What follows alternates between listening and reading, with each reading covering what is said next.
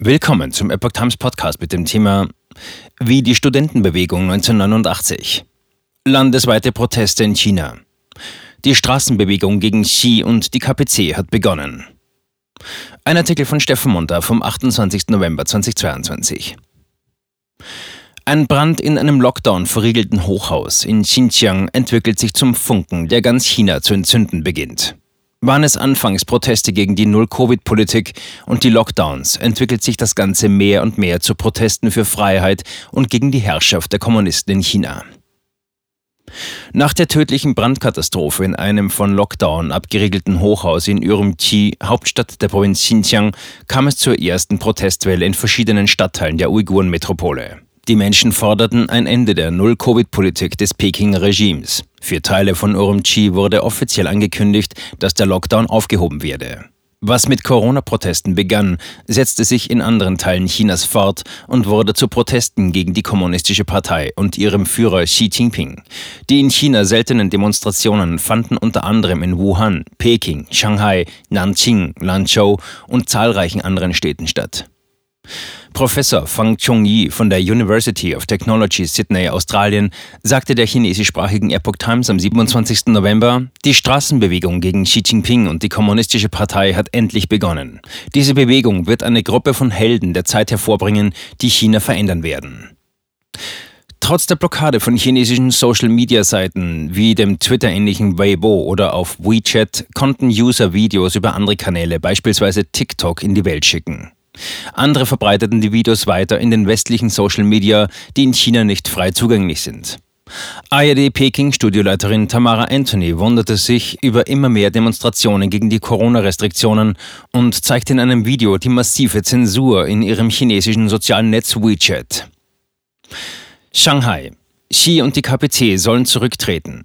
Die Menschen in Shanghai können sich noch sehr gut an den zweimonatigen Lockdown vom Frühjahr 2022 erinnern, der die 15 Millionen Stadt lahmlegte. Chinas bedeutendste Industriestadt musste große Opfer bringen, um der staatlich verordneten Corona-Politik gegen die Omikron-Variante des Virus zu folgen. Die Menschen haben genug. Genug von Null Covid, genug von der kommunistischen Partei und ihrem Regime. Bei ersten Protesten in Shanghai am Samstagabend, dem 26. November, auf der Urumqi-Straße forderten die Menschen noch, wir wollen keine weiteren Tests. Doch bald schon richteten sich die Proteste gegen das Regime der Kommunistischen Partei Chinas. Manche hielten kleine Plakate hoch, auf denen stand Xinjiang ist aufgesperrt. Andere riefen laut im Chor Kommunistische Partei Chinas tritt zurück, Xi Jinping tritt zurück. Die Menschen forderten einfach Freiheit. Eva Ramelot, eine niederländische China-Korrespondentin in Shanghai, twitterte an diesem Abend, ich bin jetzt auf dem Heimweg. Ich möchte nur hinzufügen, wie unglaublich das ist. So etwas habe ich in den zehn Jahren, in denen ich über China berichte, noch nie gesehen. Die Wut scheint zu groß zu sein, um dagegen vorzugehen.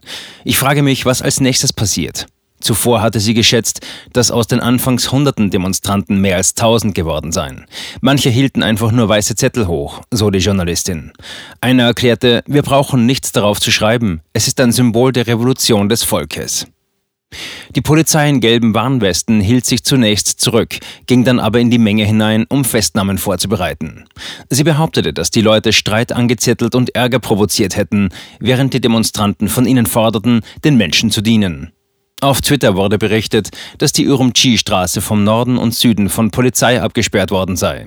Auch die kreuzende Anfu-Straße sei von Westen her abgesperrt worden. Die Polizei habe den Demonstranten die Ortsseite zum Verlassen offen gelassen. Doch die Menschen gingen nicht weg. Nach Angaben der chinesischsprachigen Epoch Times berichtete ein Internet-User von den bis in die Nacht anhaltenden Demonstrationen.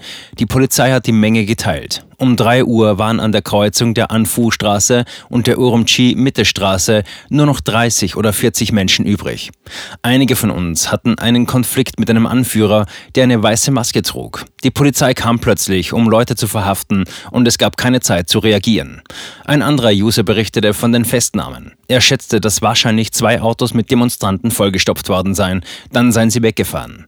Bei den Protesten am Sonntag forderten die Demonstranten unter anderem die Freilassung der Verhafteten vom Vortag und empfahlen der Polizei Feierabend oder auf gut Deutsch Haut ab. Peking. Wir sind das Volk. In Peking kam es zu verschiedenen kleineren Protesten von mutigen Menschen. Auch hier hatten die Menschen in den Händen weiße Zettel, auf denen nichts stand. Kein Text, kein Vergehen. Doch jeder weiß, was man sagen will. In Liangma-Chiao, Pekings Diplomatenviertel mit Markengeschäften, Fünf-Sterne-Hotels und Botschaften, unter anderem ist hier auch die deutsche Botschaft, versammelten sich Menschen, um zu protestieren. Sie sind hier, weil dieser Ort am besten garantieren kann, dass die internationale Gemeinschaft von den Protesten etwas erfährt. In einem Video vor Ort fordern die Menschen keine Corona-Tests. Wir wollen Freiheit. Es lebe das Volk. Wir sind das Volk. Hallo Shanghai, ich bin Peking. Es lebe das Volk. Es lebe das Volk hört man auch im Bereich des Wohnheimgebäudes der Pekinger Filmakademie am 26. November. In einem Video aus Peking geht ein Mann in einen Dialog mit dem Menschen. Das chinesische Volk will Menschenrechte. Die Leute wiederholen Menschenrechte. Er, das chinesische Volk will Demokratie. Sie, Demokratie. Der Mann wieder, sind wir nicht Menschen? Die Leute antworten, doch. Er, wir sind auch Menschen. Wir haben Menschenrechte. Wir wollen Menschenrechte. Die Masse antwortet, Menschenrechte.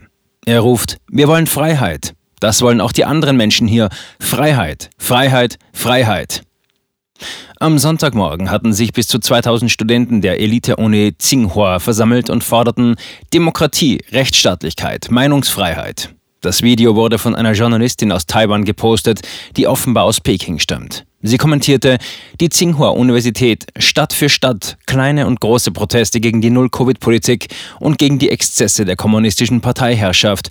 Jede Stunde scheint es einen neuen zu geben. Wütende Proteste in Lanzhou. In Lanzhou, der Hauptstadt der nordwestlichen Provinz Gansu, warfen wütende Demonstranten am Samstagnachmittag ein Corona-Testhäuschen um. Die Straße war voll von protestierenden Menschen. Demomarsch in Wuhan. Am Sonntagmorgen protestierten Menschen in Wuhan, dem Ausbruchsort der Corona-Pandemie, vor rund drei Jahren. Ein Video zeigt viele Demonstranten in der Hancheng-Straße, die diese einfach nur entlang marschieren. In einem anderen Video ist zu sehen, wie ein Demonstrant abends während der Räumung der Hancheng-Straße weggebracht wird. Trauerfeiern und Proteste an vielen Universitäten.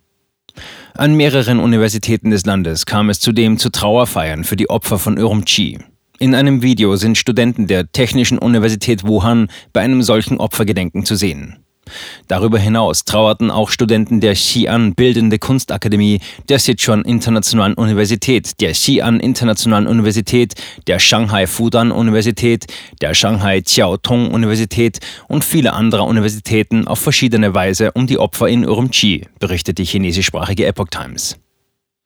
Auf einer am 27. November vom US-Sender NTD-TV veröffentlichten Liste wird zusammengefasst, dass in dieser Nacht Studenten von mindestens 51 Colleges und Universitäten im ganzen Land in verschiedenen Formen gegen die staatliche Null-Covid-Politik protestierten, darunter namhafte Unis aus Peking wie die Pekinger Luftfahrt- und Raumfahrt-Universität, Chinas Politik- und Rechtswissenschaft-Universität, die China Volksuniversität, die Pekinger Filmakademie, Chinas Zentrale Theaterakademie, Chinas Bildende Kunstakademie oder aber aus Shanghai die Shanghai Fudan Universität, die Shanghai Chiao Tong Universität, die Shanghai Universität und weitere bekannte Unis und Kunstakademien aus Guangzhou, Chongqing, Wuhan, Hangzhou etc. Nanjing, es lebe das Volk. Auch in der ostchinesischen Großstadt Nanjing kam es zu einer Protestaktion. In einem Video sind offenbar Studenten des Nanjing Institute of Media and Communication zu sehen. Sie sind wütend angesichts der Tragödie in Urumqi. Viele Handylichter sind zu sehen und die Menschen rufen laut, es lebe das Volk, Ruhe in Frieden. In einem anderen Video spricht der Leiter des Nanjing Institute of Communication zu den protestierenden Studenten. Er erklärt, dass die Prävention und Kontrolle der Epidemie eine nationale Politik sei und drohten den Studenten, eines Tages werdet ihr den Preis zahlen für alles, was ihr heute getan habt. Einige Studenten antworteten ihm, du wirst auch eines Tages deinen Preis zahlen, auch das Land muss seinen Preis zahlen. Ein Mädchen erinnerte den Leiter an ein altes chinesisches Sprichwort, das die Menschen dazu verpflichtet, auf ihr Gewissen zu achten. Drei Fuß über dem Kopf gibt es schon Gottheiten.